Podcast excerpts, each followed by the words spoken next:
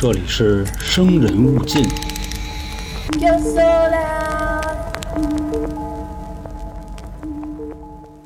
大家好，欢迎收听由春点为您带来的《生人勿近》，我是黄黄。我是老黄，嗯，灵异十四啊。然后今天这期节目呢，拆着点儿说，不光只有三群的朋友，因为三群的投稿确实还没说完呢，啊，是吧？然后这期也串点别的群的，要不我怕别的群兄弟到时候该不高兴了。你另外你说三群的那个投稿吧，这块儿我觉得咱们检讨一下啊，嗯那投稿也不是最近投的，那啊，是这这对对对对老稿，对，那这块儿我多说一句啊，我目前手里头最少得有一百多个故事，这还是搂着说的。还是那话啊，我们会尊重每一位听众的投稿，前提是您的故事说得过去，您别就给我一两句，因为现在确实有这样的朋友啊，他加起来不到一百个字，然后这确实有点难。您说我们虽然每个故事都要改编，但是咱不能改的也太飞了，也得尊重您的经历。也不至于每个都要改。呃，就是比方说那种，就从前有个鬼放了一个屁，最后他死了，就这种。是是是，就之前我跟老黄啊遇上这样的故事吧，我们真是就有一种感觉啊，就是发愁的浑身上下屁眼儿疼，就嗯那种感觉。是，但是没办法，还是要尊重您各位。您嗯既然愿意给我们投，那我们就得说。对我们也愿意说，啊，就差不多这意思。嗯。另外啊，最近我不知道各位发现没有，你去跟那个一二三四五六七八，你去比一比，嗯。现在灵异提频已经可以了，是已经提上来，咱们已经每周一灵异了，现在啊，对，差不多这意思。以。前基本上一个月一期，或者稍微快点儿半个月一期。对，啊。也是这个压的货太多了。对对对，现在截止到今天啊，灵异十四这期节目还在解决四月份的投稿啊，还是四月上旬的，所以这各位也是千万别着急，放心，嗯都会说到的，好吧？跟这个郭老师一样啊，坑咱们慢慢填，啊 对对对账咱们慢慢还啊哎，好吧？啊，所以节目开始之前还是那句话啊，假的，嗯，假的都是假的啊嗯，大家自己细品就完了。行，那咱们节目开始，节目开始啊，那我先来吧。嗯，这位听众啊，来自三群，ID 非常的威风，叫什么呢？离弦的土豆哦啊，，崩土豆嗯，这也是咱西米团会员了，是吗？威风啊！嗯，一个漂亮姐姐，我漂亮姐姐啊，那我说说漂亮姐姐的故事。她呢投了两个故事，第一个啊是关于她爷爷的一个故事，说什么呢？她的爷爷呢小时候非常的淘啊，至于有多淘呢？这块儿介绍一下啊，嗯给当时山里那个山神庙给砸了哎呦我天哪，啊！这都不是逃了，这都有点坏了啊！几个小伙伴去了山神庙，先是给人那泥胎给砸了，哎呀，砸完以后呢，从这个泥胎里边掏出来一个铜镜子，哦，你明白这意思吧？嗯我当时我也琢磨半天啊，这铜镜子是怎么个意思？反正也就那样吧，拿家去了。拿到家以后呢，他爷爷的奶奶，啊，就爷奶嗯就问说：“你这个镜子是打哪儿来的？”然后爷爷呢就把这事儿如实说了，就说我今天啊我去山神庙了，然后山神呢我跟他说话可能是就没没太理我，然后我给嗯砸了，砸完以后呢我把这镜子从他肚子里掏出来，这个爷奶一听啊，当时就急了，反正是动没动手咱们不知道啊，肯定是骂了他一顿，但是爷爷呢比较淘嘛，咱刚才说嗯，不听，说这镜子不行，这就是我的啊，我砸的，这就是我的战利品，反正拗不过他。说那得了，那你不还就不还吧，啊，反正是急也没用啊，怎么打也没用，那就得了，拉倒吧，睡觉呗，那就。一直啊，到了第二天早上，这一家人啊都起床了，但是呢，这爷爷没起来，哦，那怎么说呢？发烧了，外加上点别的，是什么呢？全身浮肿，就浮肿，大家应该都知道就是泡了对，啊？是什么意思？它是全身浮肿，就是身上任何一个地方一摁一个坑儿，哎呦，差不多就这样。但是没有爆炸的风险啊，嗯，实话实说。当时呢，爷爷的奶奶就明白了啊，心说这就是遭报应了呗。说怎么办呢？这个事儿吧，既然是你干的，那这个罪你就得受着。另外啊，嗯这个怨还是得你去还。所以啊，就给这个爷爷就扑棱起来了。奶奶呢，就带着他又来到了这个山神庙。反正当时给他领过去啊，已经非常的费劲了。是什么呢？首先发着烧，这人都站不住；其次啊，浑身浮肿，特别的疼，你摸他哪儿都疼，就这么着，等于说跟薅过去就差不多一个意思。连背带抱的啊，弄到这庙门口，把这镜子啊就给放回去了。当时是在那个肚子里拿的嘛。另外啊，这块儿咱再说啊，这个山神嗯，就一地山神，因为昨天给菜了嘛。哦，这么个一地山神啊，对，就一地，也是象征性的啊，把这个山神又都给拼上了。但是拼的没有之前紫密啊，肯定，因为之前人家是一个，现在人家是好几个，嗯，就这样。就当时山神那本尊啊，他不是一泥胎吗？嗯，你使劲看，你能看出来他是个山神，恢复的也就这样了。哦，从这山神庙啊，俩人就出来了，在这庙门口呢，也是道歉托付，那意思我们孩子还小不懂事儿。另外，您这个镜子给您还回来了，就觉得这镜子呀跟您身上那泥胎肯定不太一样，这估计啊是什么宝贝吧，嗯法宝，这意思就我们还回来了。这泥胎啊确实是恢复不了原来那样，所以说呢，您要是有什么不满或者说埋怨，你往我身上来。就奶奶说的这话，嗯，把这东西乱七八糟的都安排好了以后啊，你就看着爷爷这身上啊，就这浮肿刺儿，以肉眼可见的速度往下消，就跟放了气儿似的，给他哎，就跟那个气球你给撒了三分之一的气似的，就差不多就那个意思。但这时候有什么说什么，烧没退，不是说当时就下地好人一样啊，那不是，该晕还是晕，但是身上不疼了。嗯，回家养了那么一阵子，差不多两三天吧，这烧也退了。到这儿，这个故事就结束了，没有什么其他的后续。嗯，毕竟怎么说呀，还是神嘛，对吧？他不是个鬼儿，他要鬼儿可能得报复报复你，哪怕你给我道歉了，我得让你浑身不自在一下。啊，就不自在得一阵子，哎，是差不多这意思。是是，另外啊，我觉着啊，咱们可以玩一排行，是什么呢？首先佛道，这个是比较宽慰的，对吧？人家度量在这儿呢。是，其次就是山神，稍微意思意思。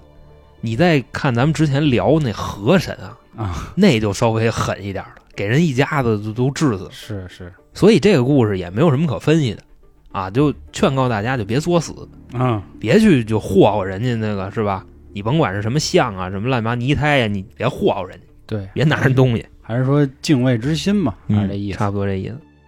第二个故事呢，是他们村儿里的这么一个事儿，说这村里啊，有一家人家老太太带俩儿子还一闺女，另外这三个人呢都已经结婚了，两个儿子也都娶媳妇儿了，闺女也嫁出去了，都不跟这老人一起住了。那现在就面临一个问题是什么呢？这个老太太谁养？就这么一个问题。另外这块儿咱说啊，人家村儿里可不跟咱们这一二线城市似的啊，就家里有一老人，这儿女都玩命上，就玩命的都要养啊，嗯上赶着伺候。嗯，人家那边啊，这个家里没有家产让你分，所以说这个伺候啊，就是尽义务、尽孝道，够脏的啊，跟钱没有任何的关系，就是你纯净呗。对。嗯所以老人的这个赡养问题就犯了难了。这家人呢，最后一分析说什么呢？这俩儿子有绝对的责任去赡养这老人，闺女就可以不参与了。因为什么呢？因为闺女已经嫁出去了嘛。哦，最后分析的结论是什么呢？俩儿子分着伺候，大儿子负责呀，一三五七九十一月，你一听你就明白，奇数月大儿子负责，嗯，偶数月呢就是二四六八十十二，这个是二儿子负责。这我觉着挺讲理的啊。你这么平均分，老太太呢在大儿子家住一个月，在二儿子家住一个月，这也没什么可说的。但是啊，有一个人不干了，谁不干了呢？精明的老大儿媳妇，她就不干了。嚯，嗯他发现了一个问题是什么呢？一三五七九十一这几个月里边啊，日子多嘛，有三十一天的月份比较多，是咱们小时候口诀嘛，一三五七八十腊，对三十一天准不差。等于说一三五七是吧？前四个都是三十一天。那咱们现在算一下啊，四个三十一，两个三十，加一块一百八十四天，对吧？嗯，一年三百六十五天，等于说老二他们家一年就伺候一百八十一天，老大他们家一百八十四天，这个就不乐意了。你外加上啊，每四年有一个二月是二十九号，等于说最多也就是一百八十二天。嗯嗯，你换算成那什么，平均到四年里边，老大他们家每年一百八十四天，老二他们家每年一百八十一点二五天。嗯就因为这几天啊，老大儿媳妇就不干了。这块儿我多说一句啊，嗯，这听到这儿，可能好多朋友以为我们改成了一期这个家庭调解节目了。你还别说啊，就好多故事里都是这个大嫂特别坏，然后这个大哥呢还傻不愣登的实在人，所以有时候这个怎么说呀？这算不算大数据？咱不好说啊。这儿媳妇啊，不孝顺的偏多，或者说不那么孝顺的偏多。我觉着也有这个可能性，因为什么呢？因为大哥他担当的责任啊是照顾弟弟妹妹，嗯所以说长此以往的这个性格可能就会磨得特别本分，啊，你知道。吧所以说就会让人家就牵着鼻子走，反正就大概这意思，就什么事儿怕嫂子啊。当然，我们这块儿说的有点多啊，如果伤到哪位大嫂，你也担待啊，没有，大嫂啊，嗯当然现在没这事儿了，现在谁没点脑子是不是？嗯谁脑子里没点活呀？来，咱继续。另外，咱们说啊，他们这家人就是这样，大儿子跟二儿子都是愣登，啊，你明白这意思吧？就都不管他妈，俩儿媳妇呢也是也不乐意管，所以当发现这个问题以后啊，是怎么回事呢？大嫂推着这老太太，直接就来那个老二他们家了。那意思什么呀？现在啊，我们家伺候的比你们家多三天每年，这不行，你明白吧？嗯你至少你再多伺候一天。反正就跟老二媳妇说啊，就说你看我这账头子对不对？当时老二他媳妇就说呀，本身就是之前说好的，你现在就玩一这个是吧？那意思你不讲道理。老大媳妇也没搭理他，自己就回家了。等于说啊，把这轮椅什么的一推过来，自己扭头走了。老二他媳妇呢，一看这意思，行啊，你不管是吧？那我也不管，把这老太太弄哪儿去了呢？推村口去了，都没给送回自己家老房子去啊，往村口一扔，自己也回家了。后来啊，是他们村口有几个下象棋的老头儿看见这老太太了，一问怎么回事，老太太哭啊，索性啊又把老太太推回到自己家老房子里去了。那时候呢，他们家那闺女就听说这个事儿了，从丈夫家就回来了，伺候了老太太好几天。但是啊，自己家这丈夫我也不知道什么意思，挑理了。那意思可能更多的就是你大哥二哥怎么就不管，就凭什么就非得你一人管？我估计说的更多的就是这个。嗯所以自己家这闺女呢，跟爷们儿也好多矛盾，就两头的来回跑。那意思我也别老跟这儿住着，我是吧？嗯两头跑可能好点儿。老太太一看这不行啊，我现在已经拖累我闺女了，是吧？外加上我俩儿子也对我这样，我也没有什么劳动能力了。那我现在我也没有什么可留恋的了。其实我觉着最主要的就是这俩王八蛋儿子，是把老太太推上绝路的这么一个导火索。是，说那得了啊，活着没什么意思，那我死了吧，也别拖累家人了，嗯，就自己在家喝农药自杀了。哟，这样死相也是非常的惨，以至于死了大概得有那么几天，一直到闺女回来了，才发现这老太太没了。这块儿我跟大家说一句啊，因为我们也有自己单人的节目，关于这个死相啊，一般来说就没有好的，对吧？你除了说您割个腕，把血放光，可能这人啊看着还稍微正常点儿。这一般毒药啊、上吊啊，或者其他的，比如什么跳楼啊啊，对，都不好看。啊，嗯反正那咱接着说啊，嗯当时这个老太太下葬的时候啊，还有一可恨的事儿呢，是什么呢？就这俩儿媳妇儿，那哭的不行了，啊，就是当着全村人演呢，我明白，你明白这意思吧？就跟咱看国仔乌鸦哭骆驼似的啊，不知道真的假的啊，而且跟这个普通的女孩哭还不太一样。就这块儿，我觉得有必要给大家介绍一下，可能是因为早几年的因素吧。那时候女的会哭是一门手艺，你像现在这小姑娘啊，一哭都是 都这样，对吧？老老年间女的可不是这么哭，要不要我给你学学呀？呃，算了吧，就你哭，我觉得大家可以多听听韩哥的单人节目啊，单人节目，啊，经常表演的不赖。反正就哭丧。嗯我的老天爷！就 要不说啊，这个一哭二闹三上吊，它哎不是，我刚想说这个啊是，他这是一套活儿，对 对对，对它不是那么简单的。嗯但是呢，人这一套玩意儿啊，在七零后这辈儿，我觉着基本上就失传了，对吧？咱们这个九零后的听众啊，可能自己家奶奶有绝对的一小部分有这手艺啊，我只能正说常正常，对吧？对，当然这块就不细分析了，嗯反正咱就说这意思。后来老太太下葬完啊，没过多长时间，怎么回事呢？大儿媳妇啊上山里打核桃，这个打核桃是干嘛？我不太清楚啊，反正就是去山里了，从山上掉下来，直接就摔死了。哟，你知道吧？而且啊，这个经常上山的人啊，他肯定有这个安全意识，就这个都从山里掉下来摔死了。那这二儿媳妇呢，也没比他强哪儿去，是怎么着啊？赶大集的时候蹬着一自行车，就那二八大杠嗯，也摔了，但没有这个老大媳妇严重啊，因为老大媳妇直接摔碎了。哎，老二媳妇是怎么着呢？虽然没死，但摔成一摊子。你想那时候最多也就四十多岁，差不多，那就算完了摔一跟头就成摊子了啊，啊！你说这能没点报应吗？是吧？嗯，而且这人不光瘫了，还疯了。你说啊，这人我觉得瘫了就够可以的了，他还疯瘫就是杀人还要诛心，啊！对，嗯你说傻瘫其实还可以，因为咱们说句难听点的啊，咱们可能有长辈得过这个病，是吧？就是半身不遂加老年痴呆，当然这块儿就别拽了啊，不嗯尊重。他这个啊，能耍，能闹，还贪吧，就这么一病。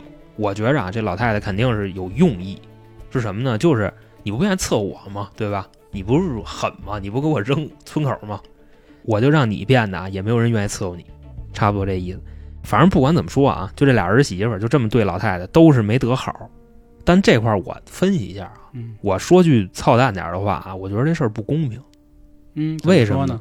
那俩儿子可没事儿，哦，明白这意思吧？咱是这是是，胡说八道一句啊，嗯我说错了啊，我就跟老太太说一声啊，我说说错了，您别怪我。嗯，您怎么就收拾这儿媳妇儿啊？对吧？有点重男轻女了啊胳膊肘忒往里奔了。是啊，这俩儿子可啥事儿没有。是你要说到这儿啊，那确实是这样，对吧因为按理说儿子好歹是男人，当然咱这块儿没有重男轻女啊，这男人应该管点事儿吧？对啊，嗯，当然是不是这男的最后分别伺候他们媳妇儿不知道啊，不是老大，他就是一寡妇，啊，你知道吧？是是。是寡妇，老二相对惨一点，不过他也可以撂挑子呀，嗯，反正就这意思啊。嗯。所以说人家家的事儿咱不好多说啊，基本上说这儿差不多了。那这个故事就结束了，我啊觉着不用分析了。啊。但凡这是是明白人啊，是是是是，那我再多补一句啊，刚才老航说到打核桃，打核桃，如果有听众不知道的啊，就跟打枣一样，因为核桃也是长树上，都是帮他，那这个有枣没枣打三竿子，核桃树我还得必须得栽山里，是这意对，思。啥对，就这意思啊。嗯，那既然你说到家里人，嗯。那我也说一个家里人的事儿。好。这个稿呢是来自于六群林子。林子呀，啊，林子是我们六群的一个活宝了啊，嗯。他也刚高考就完，这两天刚封的啊，对，这两天刚封的，特别可爱的一小姑娘。当时她的投稿啊，我在整理的时候，说真的啊，我笑了。本身是挺吓人的事儿啊，我笑了。那她这个描应该给我说呀，是吧？他这个描述力吧，我觉得啊，倒不是说质疑航哥的能力，只能因为可能配到他前两天在群里发那语音，嗯所以才笑。啊，好像只能他说，但是又觉得咱们要是笑着说这事儿呢，有点大逆不道，啊因为还是那话，毕竟是人家里的事儿，咱指手画脚的不合适。那咱们就开始说啊，嗯这个要说到啊，林子奶奶的事儿。林子奶奶一共有三个孩子，两个姑娘，一个儿子。奶奶这不用说了，就嗯证明这是他爸爸嘛。对，啊，俩姑一爹，对，嗯先说他小姑的事儿啊。他小姑小时候呢，总是特别紧张，倒是没有什么附体啊，就是莫名的发慌，嗯，老是啊哆嗦啊，然后就是心神不宁。去医院查了，看了看这个神经科也都没问题啊。这块儿我也再多说一句啊，之前我在我的单人节目里也讲过，这个精神病和神经病是两码事儿。嗯，你要骂一个人啊，就是抽风是精神病，就说这人精神有问啊题；神经病那不是说这人疯了，他就是因为人的身上有很多的神经系统嗯啊，所以大家以后骂人的时候注意一点。这个给小姑瞧完病之后呢，发现也没什么问题。后来呢，这小姑啊嘴里就老跟家里人说，说我觉得太奶奶太吓人了，能不能挪开点儿？太奶奶，哎太就是林子的太奶奶这块要说呢，就是他小姑的奶奶。啊，啊，说太吓人了，怎么办呀？当时说你怎么知道这遗像在家里头呢？说我知道那遗像在哪儿哪儿哪儿哪儿摆着呢，是不是吧？说是，呃，这肯定是没放明面上那意思对。啊，后来家里人说，是不是赶巧就是放的时候让他发现了嗯啊？所以就说换换地儿。结果啊，甭管换哪儿，哪怕房顶子上、地窖里、衣柜里，哪儿都知道，就害怕。滋，你换一地儿，这个症状就会更严重一点。说能不能挪开？太吓人了，这挪哪儿去？大家没地儿能挪呀。拽了，结果呢，这块儿就是林子的这个话来一句说啊，说我们这一家子真是孝子。后来直接就给我太奶奶照片给烧了，啊，这是他说的。烧完之后呢，林子的小姑也是生病，大家能想到的常规就是发烧嘛。嗯，但是他小姑不仅发烧，烧退了之后啊，智力还有一点下降，我就烧傻了，嗯就是有点这样的症状。但是已经到这样了，所谓该解决的都能解决了，那还能怎么办呢？也就没能怎么办了。结果啊，这事儿还有，就变成他爸了。他爸开始出什么事儿呢？这会儿啊，他爸还没出生呢，嗯已经解决了他小姑的问题。他爸一生下来，天天就哭，停不了了。他他爸生出来了，嗯前面那是小姑，你要不换一下，啊就是那是大姑，就是人家那叫法，就是大姑、小姑和他爸，就是相比的俩那个，哦对对对，俩俩姑嘛哦，行行行行啊啊行，嗯，牛逼，啊，当然这块可能会对大家可能有一个疑问啊，嗯对，确实刚才航哥问的挺好的，生到他爸这儿啊，就是老哭，啊，没完没了的哭，也提到他这个太奶奶了。嗯后来一家人啊也是孝顺，决定把坟挖了，就要把他太奶奶给拿出来，啊，看看到底怎么回事儿林子这投稿这都这么硬吗？啊。还都是自己家的事儿。后来呢，让他奶奶给拦下来了，是让他爸爸的妈妈，也就是林子的奶奶，而且我觉得拦的还挺妙的，嗯为什么呢？因为奶奶跟太奶奶她是婆媳关系，啊，对对对，她可不是儿女关系。是是是。啊后来是怎么解决的呢？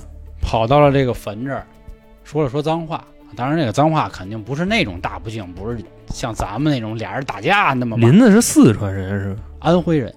安徽人，嗯，那口音怎么那样？他说是之前在宿舍里啊，嗯有一帮这弗兰的，弗兰的，还有福建的兄弟，哦所以就给他带的有点飘。这个通过奶奶的这个骂街战术啊，起到了一定的成效。后来这个事儿啊，就又有点怪了。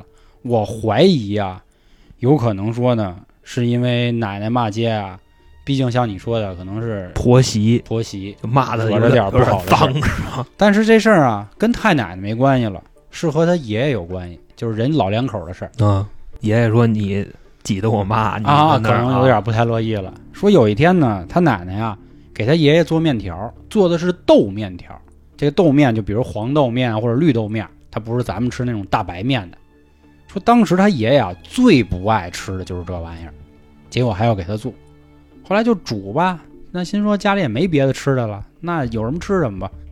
结果煮的时候呢，就发现这锅里的水啊都变红了，就血红一般。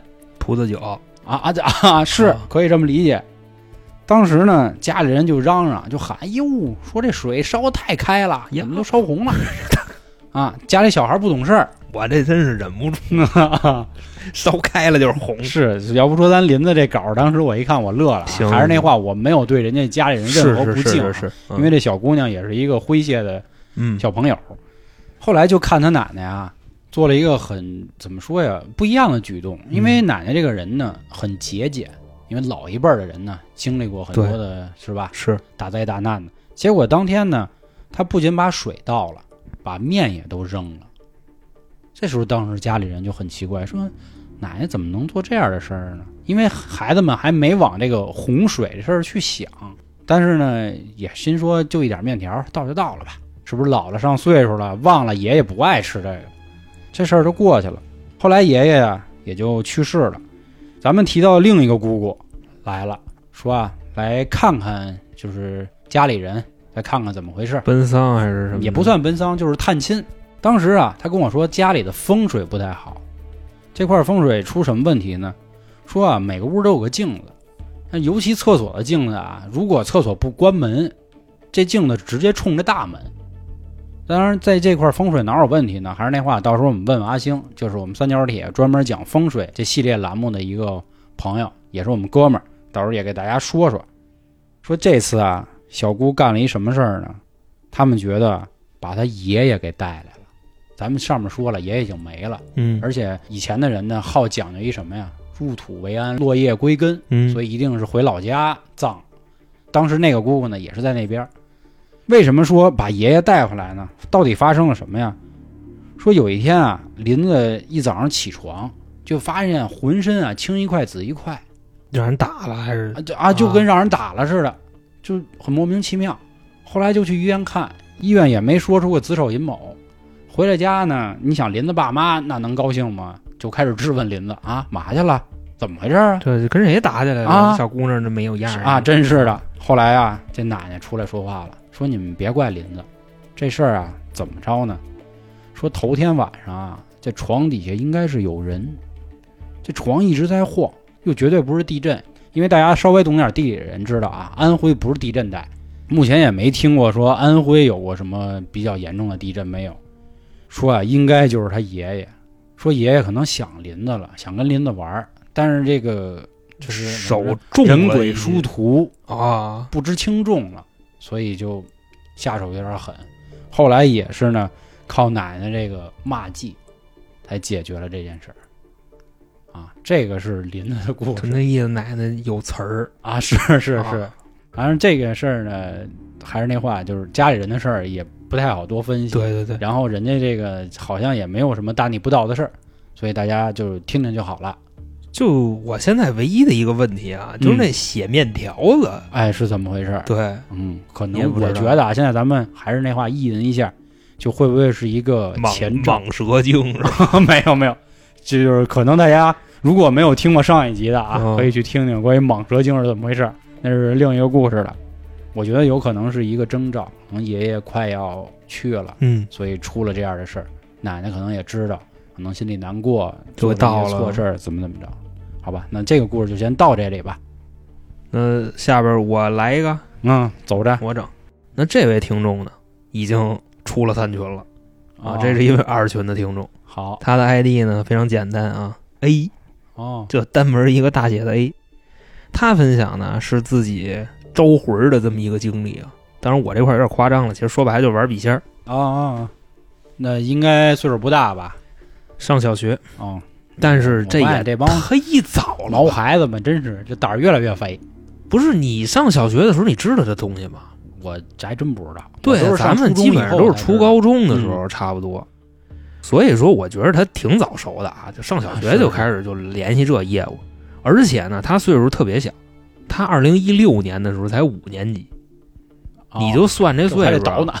对吧？就嗯零五年的，今啊年也就十六七，差不多这意思。明年该高考了。嗯，从那时候呢就开始玩儿，先后啊玩过七八次，没有一次成功。但没有一次成功，咱这个就没有必要说了，对吧？是是是其实啊，有一次疑似成功，啊，这次是怎么说的呢？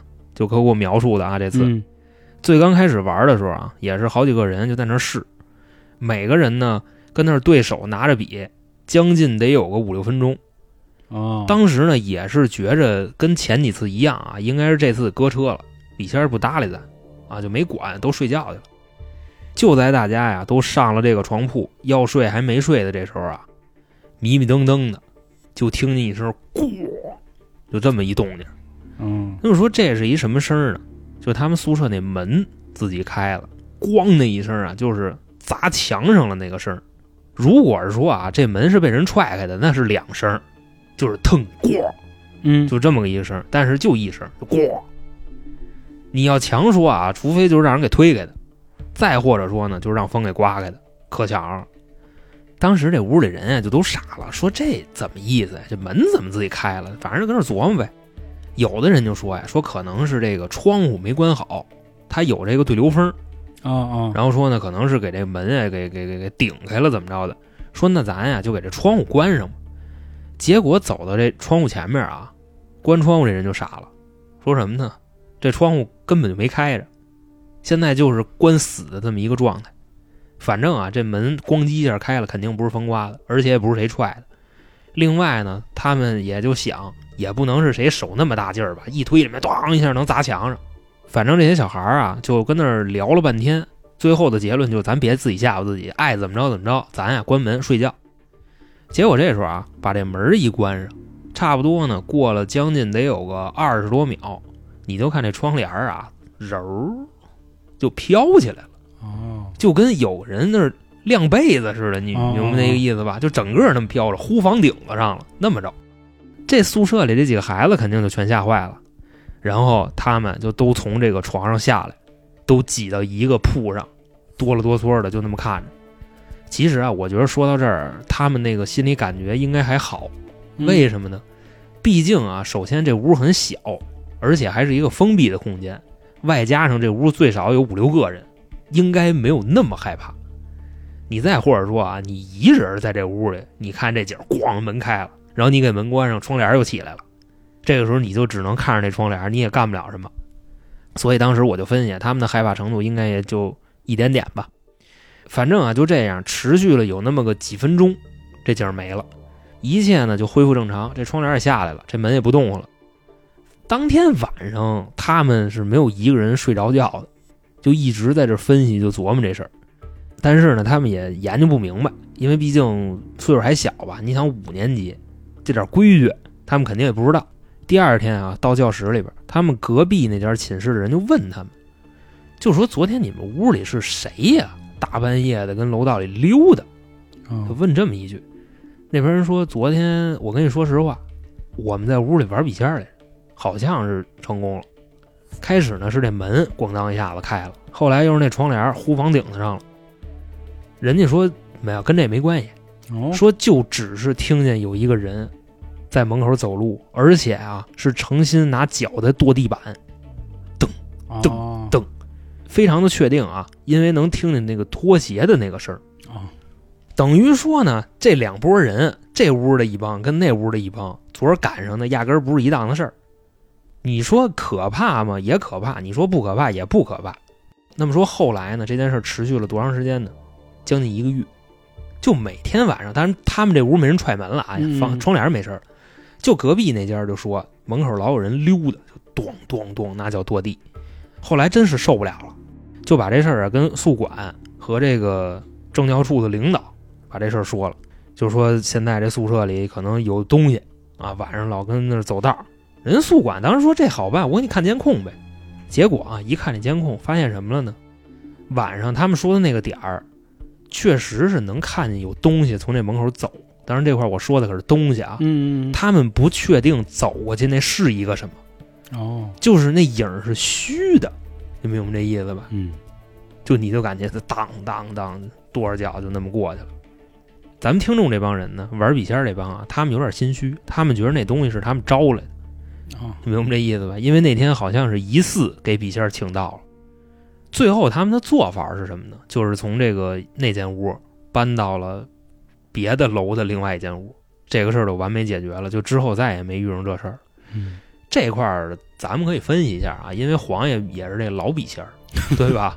之前小时候也经常玩这个。我当时一看这个稿子，我觉得他们那得不是笔仙儿，不是，来这肯定不是笔仙儿，不这样。我也讲过好几期关于笔仙儿的事儿，虽然有一期被永久下架了，挺遗憾的啊。仙儿笑了但啊，是后来在那个少女镇的诅咒那期，我又提到了这个事儿。其实刚才说啊，它有一个点挺重要的，就是关于所谓的监控。它这个影儿，它没说是人影还是倒影，倒影是倒影就是光打在人身上，在地上或者在墙上的那个阴影。这个人影呢，可能就是这个刚才不说是虚的吗？对啊，说是可能看见一个人儿，但是又感觉这个人儿是可以透过去的，对对对对对，是吧？就这意思啊，所以这点儿还是挺重要的。有可能真的就是有个别人哦，一别人啊，，或者是当天的设备有点问题，又或者说是哥们儿身上这衣服有什么反光的点，所以导致了他成像的问题 好家伙，这个解释真的好。啊，是吧？反正我更多觉得是这样啊。另外，这个笔仙儿这东西吧，咱们可以有什么说什么，嗯，请神容易送神难。是是，哎，目前来说，我没听说过谁会送笔仙儿的，啊对，都是知道，就说俩人儿怎么那个手是什么手型，拿着这笔写什么画什么，对对对，但可从来没听说过怎么送走他。嗯另外，他可不是说来了，你跟他聊完天他就走了，他不是，嗯他可一直在你身上待着。对，这是挺复杂的，因为之前在讲那期节目也说过啊，大家老说笔仙是假的，但是中国又讲究伏击术，这么一种不能算仙术吧，一种法吧，可以说是。有一位重要的人啊，三毛是一女作家，不是咱小时候看那《三毛流浪记》啊 不流浪，啊，不流浪。她呢，当年是为了见她老爷们儿荷西，就是动不动的就去请笔仙儿、碟仙儿做伏击、做通灵，是有类似的事儿。而且当时她和这个很多香港的明星，林青霞、张曼玉啊、关之琳他们这些人关系都不错。这都是这几个家儿的。嗯，对，也之前提过，他确实通过这方式见过荷西，但是确实现在很少有人可以完美的把它归位或者说送走。另外再说一什么呢？就是你会发现岁数小的孩子啊，玩笔签的特别多。嗯，为啥呢？因为这玩意儿门槛低，啊，太低了。有根笔，有张纸，你就能玩。是是是，但是吧，我之前我在节目里跟大家说过，就是有一个真实的经历是什么呢？我一同学玩笔签玩疯了，啊，是我想起来了，所以这就是一个例子。嗯。咱们不要轻易的去碰这种东西，对对，因为还是跟上期节目说那一样啊，人家那边的人弄你，人不是 就打你、骂你、揍你那种，是是人家丧死你，你根本你就不知道找谁还手去，就明白这意思吧？嗯，反正这个故事到这儿就完事儿了。那下面我再说一个啊，呃，还是六群的，叫宋家人，不是送走的送啊，是姓宋的宋，啊，宋家人儿。我好像见过，啊，对，也是确实是个家人啊，这回这几投稿全是啊小姐妹，是是是，都是集美啊我操！嗯，他的故事是这样啊，他是在四川攀枝花，有这么一个地儿啊，叫嗯百湾门子。这门子可能是他们的叫法啊，百万庄园，百百百湾很好理解，一百个弯儿。嗯呃，别的地区我不知道啊，我用两个来形容啊，一个是如果大家看过《头文字 D》的，一定都知道秋名山啊，啊五连发卡湾是啊。如果在北京啊，喜欢跑山的朋友都知道红景路。嗯就是大概这么一个地儿，幺它这个弯儿啊很多。当时他的姑妈已经五十来岁了，在回家的路上啊，需要坐一个大巴车，但是啊，他们住的地儿呢还是属于比较偏远的山区了，晚上就没有车了，就白天可能只有那么一两趟。当天在坐这个车的时候呢，发生了一个车祸。咱们说了嘛，百弯嘛，这弯路一多又是山路，难免就会出点这个事儿。而且这个在山路上开车的这帮大轿子的司机都迷之自信，我啊，不知道是那弯儿拐的好家伙啊！我每次坐，我真是我那脚啊抠着我那鞋，你知道吗？真是就抠出三居室来啊！啊啊！啊！后来这件事儿呢，发生什么呀？说在车侧翻的时候呢，他们车上的人啊，都看见了一个小女孩儿。这是什么路子？打那以后啊，其他乘客咱不知道，咱只知道这位听众的姑妈就被这小女孩啊给缠上了。你想啊，姑妈五十来岁了，嗯人什么没见过呀，是大概也明白怎么回事儿，赶紧就回家找亲戚，说给解决解决吧。当时人这个做法啊，算比较详细的了，给大家说说。说他姑父呢找了一只啊老公鸡，咱看过《西游记》的都知道啊，公鸡还是属于半仙儿了，比如它可以斗蜈蚣啊，或者斗一些其他这种昆虫。再或者说鸡冠子、驴蹄子，这东西辟邪。哎，是是是，正好你说到这儿就是，他就是在鸡冠子上用刀开了一口，并且用鸡血呢，在这个黄的符纸上也是写上相关的咒语，还在这纸上粘上鸡毛，然后在每一间房的大门口啊都贴上，同时撒上糯米跟碎柴，碎柴火。糯米有讲究，哎碎柴火不太清楚。这碎柴我也不太清楚，到时候还是啊有懂的朋友，希望您在评论区留言告诉我们。可能是姑妈呀，这个想同归于尽，你知道吗？那意思就聊不好就点，反正 差不多。这可能是句玩笑啊，嗯，并且啊，姑父还亲自到了出事儿的地方，带着姑妈呢烧纸，就跟那女孩说呀：“哎呀，对不起啊，怎么类似的话。”意思咱们啊无冤无仇，对对对，对冤可有头债可有主，差不多是这意思。是应该找谁找谁。因为毕竟姑妈只是坐车的，对她又没开车。嗯，后来姥姥呢也一直就琢磨这事儿，因为尽管用了这些方法啊，姑妈还是不行，还是觉得今儿难受啊，要不明儿做梦啊，后儿又怎么怎么着啊，就出现这些乱七八糟的事儿。这身子太虚，这一嗯听就后来姥姥呢就问问，说这个百湾这地儿到底出过什么事儿啊？说我闺女可看见小女孩儿，结果这一问着问着，还真就打听到了，说是在五月份的时候呢，有一姑娘呢骑车骑摩托车，当时摔的呀，哎呦，那叫一个惨。压弯的时候呢，迎面就过来一辆大货车，当时那个惨呀，头都直接压掉了。他是压掉，这我还是在另一期节目讲过啊。如果是压到脑袋，不是压瘪，是压炸，他应该是压到身子、压到脖子了，然后把脑袋就压飞了。没没戴头盔什么的，戴着头盔也没用，就相当于给斩了，斩断了。明说最后在收尸的时候呢，找不着头，只有一个身子，就轱辘到山底下去了，还估计是。后来他姑妈呢，这几个月啊，就永远都不好，一直疯疯癫癫的。他见到家里的鸡和鸭呀，直接就咬头，就奔着头咔哧就那么咬。天山童姥喝血那种啊啊！他姥姥后来也是跟当地的村里人学啊做法，喊那姑娘名字，念她生辰八字，又烧了好多好多纸钱，反正也是央求吧，那意思就别害我闺女了。后来呢，情况是有所好转，但是没好透。他姑妈呢，时不时候呢就打人骂人，甚至有一次呢，还把他也给掐了。这姑妈的指甲还特别长，当时都掐出血了。总之吧，这姑妈的病啊，怎么也弄不好，一直就是疯疯癫癫。后来终于是受不了了，六十多岁的时候，姑妈人去了，等于说白了，这个将近有十多年吧，一直都受在这个痛笼罩在这个阴影里哎边也。没有解决。最后全家人呢也搬开了这个伤心之地，嗯，这是他的故事。就没有一个高人，也是对，没遇上，可能哎，怎么说呀？这块儿我跟航哥也骑摩托车啊，但是我没怎么进过山，几乎为零。可能我胆儿比较小，因为之前我老去开车去山里玩啊，就是做做野考什么的，真是山里真挺吓人的。它不仅呢有货车，它还有的车不规矩，它嫌前面车骑得慢或者开得慢，它逆行超车，也有这样的情况。其实之前我也看过很多视频啊，他就讲说这个咱们跑山不是为了压弯儿去了，不是为炫技去了，咱们就是领略一下这个风景，放放松，不要说去追那种极限。咱们是去农家院吃饭的，哎，对，要去那么去理解。另外，我再跟大家说一下，就是尽量不要自己往山里跑。哎，对对，是什么呢？我那时候我去延庆的时候啊，我过一个山洞，你知道那山洞里头，我发现了有一个大坑，你知道吗？嗯，那个大坑一点不夸张啊，跟脸盆似的。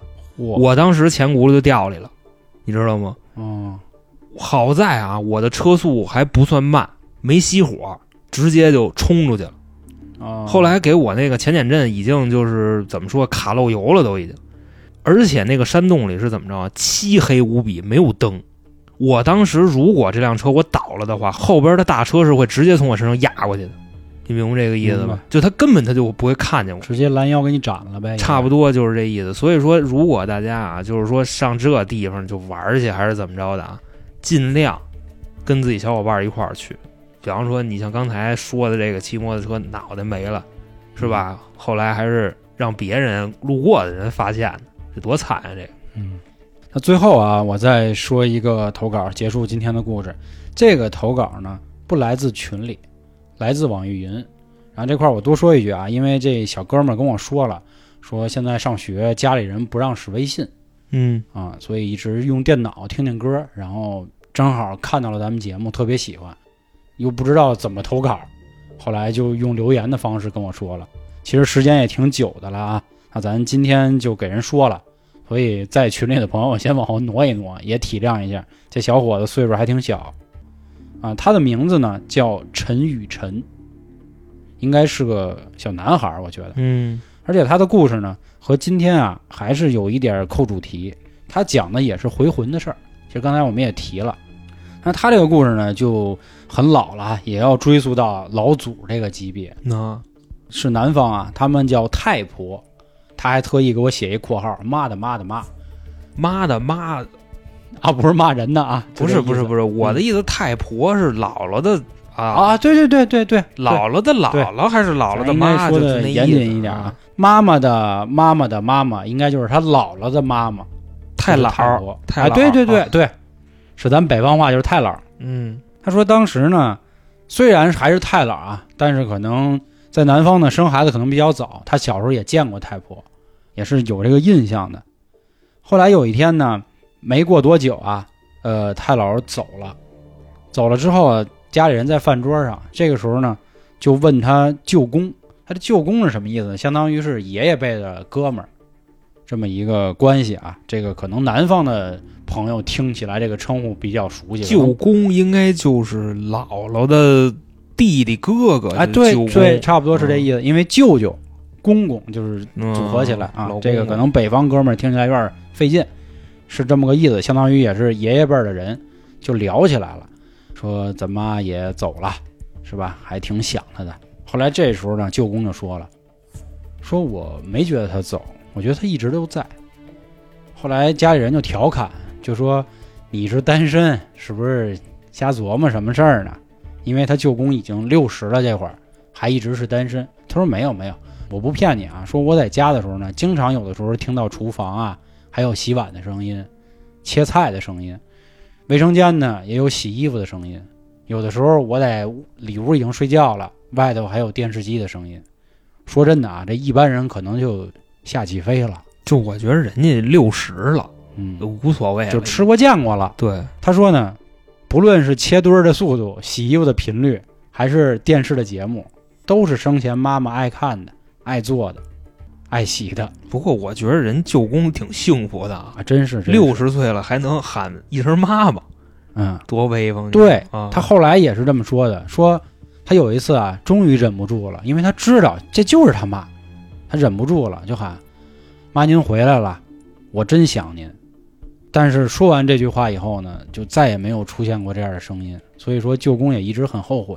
我觉得这个应该可能就是亲人一直不想走，但是咱们老话说嘛，你人还是要去投胎转世的。我觉着就是在等他这句呢，哎呦，就是有可能，你跟我说完这句话以后，嗯，我就舍得走了，差不多这意思。是是是，就是人间可能没有那么多的留恋了。啊，儿子有这句话知足了，所以当时我看他的故事，怎么说呀，就是挺心酸的，然后也挺感动的。他也说啊，后来每年的清明节，他们家里都会飞进来很多螳螂。这个说法呢，在他们南方啊，就是代表有亲戚回来了。螳螂就是那种咱们小时候知道的飞天螳螂，绿色的那种。螳臂挡车那个螳哎对，并且有的时候也会有一些飞蛾。反正按照人家的说法，就是亲戚回来来看了，想你们了。这是他的一个故事啊，虽然他还很小，而且我觉得到现在他应该也还很小，毕竟家里人还不让他使微信呢嘛。嗯，今天用这个故事来结尾吧，很温馨啊，嗯我觉得并不吓人，但是很感动，和我上一期说的那个帕西罗丁的故事有一点像啊。然后最后这块儿我也再给道个歉，上次帕西罗丁的那个故事我没说的太好，也是确实一涉及到这种亲情类的，确实比较走心啊，所以也是各位多见谅。走腰了。嗯，那好啊，到最后还是那话啊，西米团有一个合适的价格，也是希望各位多支持，年费啊和连续包月都是半价。最后就是，如果您还有什么故事想和我们分享的，欢迎您关注微信公众号“春点”，春点是汉字，到时候里面有进群的方式。那感谢各位今天的收听，拜拜。拜拜。